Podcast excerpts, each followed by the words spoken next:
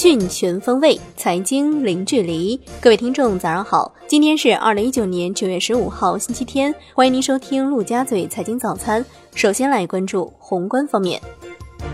人民日报文章称，中美经贸摩擦持续一年多，谁也压不垮谁，却带来双方利益都受到挤压的局面。任由对立、对峙甚至对攻发展下去，都不是智慧和理性的选择。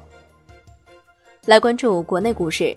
截至目前，已经有三十二家医疗企业先后尝试登陆科创板，在一百五十三家科创板申报企业当中，占比达到百分之二十点九二。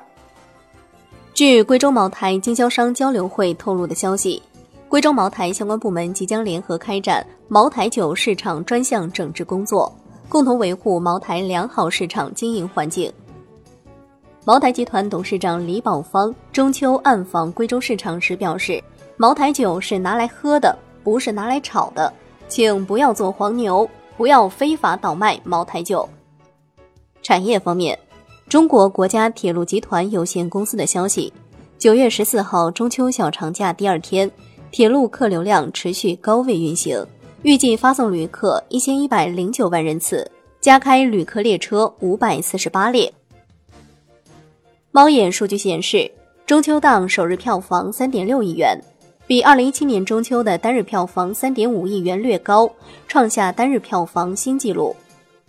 国家电影资金办的数据显示，今年暑期档的票房是一百七十六点五三亿元，创下历年暑期档的票房新高。八月份的市场表现更是亮眼，创造了中国电影产业化以来的新景观。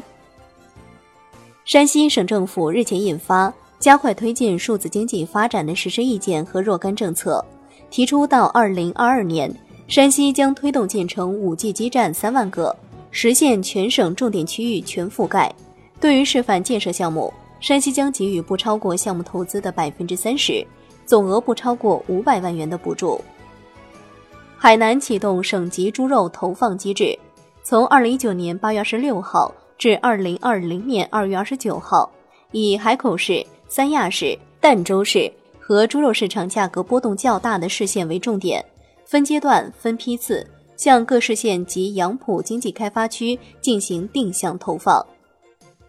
观察人士表示，五三幺新政之后，光伏市场开始进入新的发展模式。一方面，民企转卖资产现象频出，而买家则多数来自资金充裕、融资能力更强的国有企业。另一方面，民企和国企这一次选择了主动拥抱彼此，展开亲密的合作。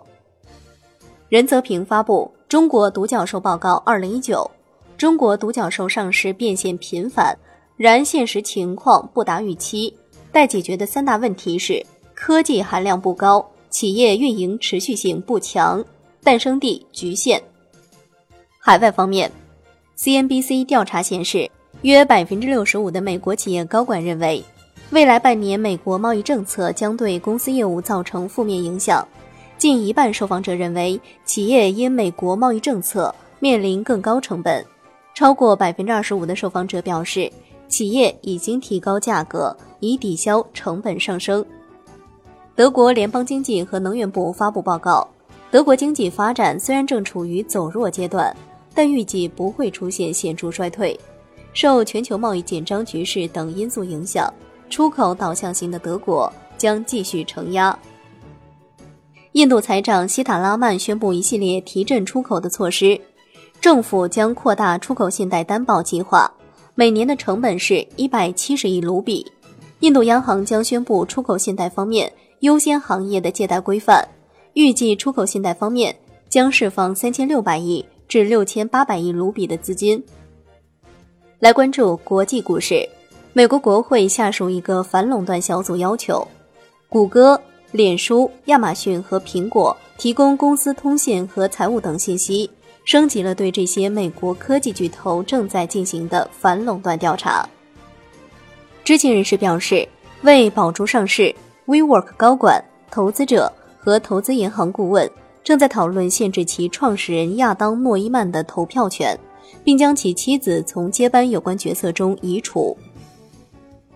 京东传来 iPhone 首销战报，iPhone 十一的预售量比去年增长百分之四百八十。关注量超过一千六百万人。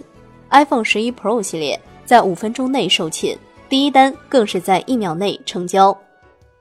苹果公司表示，迪士尼首席执行官鲍勃·伊格尔已从苹果董事会辞职。商品方面，沙特内政部长表示，沙特阿美的两处主要石油设施遭到无人机攻击之后引发大火，目前火势已经得到控制，沙特方面已经开展调查。遭到袭击的设施位于沙特东部地区。最后来关注债券方面，百世集团计划发行二零二四年到期的本金总额为一点七五亿美元的高级可转换债券票据。并给予初始买家为期三十天、最多零点二五亿美元票据的超额配售选择权。好的，以上就是今天陆家嘴财经早餐的精华内容，感谢您的收听，我是夏天，下期再见喽。